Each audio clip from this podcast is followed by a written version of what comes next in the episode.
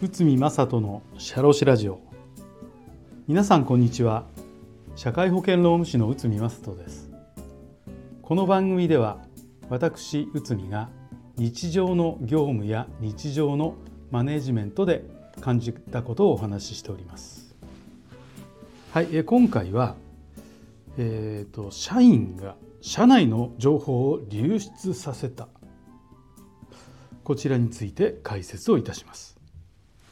社員が会社の情報を漏らしてしまった。社員が取引先のデータを持ち出した。もちろんこれらの予防は日頃からの労務管理が重要となりますがいざトラブルが発生した場合の対処方法も重要です。情報漏洩が発生して社員を処分した結果裁判になる例がありますが会社が勝ったものも負けたものもあります。その違いを見てみます。まず会社が勝った裁判です。宮坂産業事件大阪地裁平成24年11月です。社員が、えーと、昇給関係のデータをプリントアウトして持ち出した。取引先のデータも社外に持ち出したえーと、外旋活動を行うために持ち出したということですね。で実際には外旋活動には使用されなかったということです。会社は就業規則違反として社員を懲戒解雇した。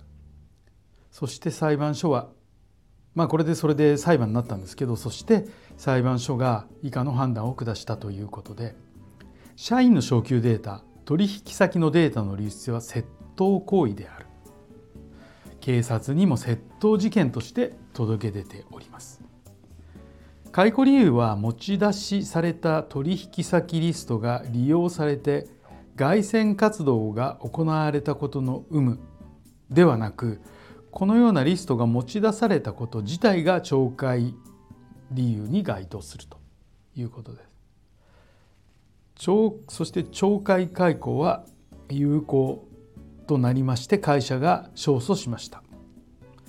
この裁判は就業規則等で会社の機密情報を漏洩させた場合の制裁を明確に定めておりそれに基づいての処分を実施したので会社の対応としては不備はなかったとしています。次に会社が負けた裁判を見てみましょう。小津山商会事件大阪地裁平成25年6月です。社員は会社のパソコンに接続していた私物のハードディスクを無断で自宅に持ち帰った。ハードディスクの中には取引先情報が記録されていた。ハードディスクは私物でありその利用が認められていた。就業規則の含む心得として会社の業務上の機密及び会社の不利益となるようなる事項を外に漏らさないことを定めている。取引先情報の持ち出しを利用して解雇を実施した。社員は裁判所に解雇無効を主張し訴えました。そして裁判所は以下の判断を行いました。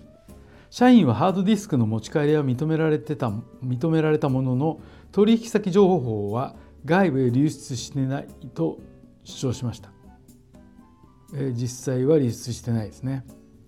含む規律に違反したとは考えられるが社内の備品や情報管理が徹底されていると言い難い状況であった。ということで解雇は無効であるということとなりました。会社が敗訴したということです。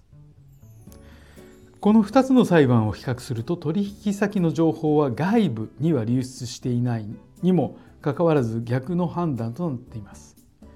この判断は会社の情報管理の差となっています。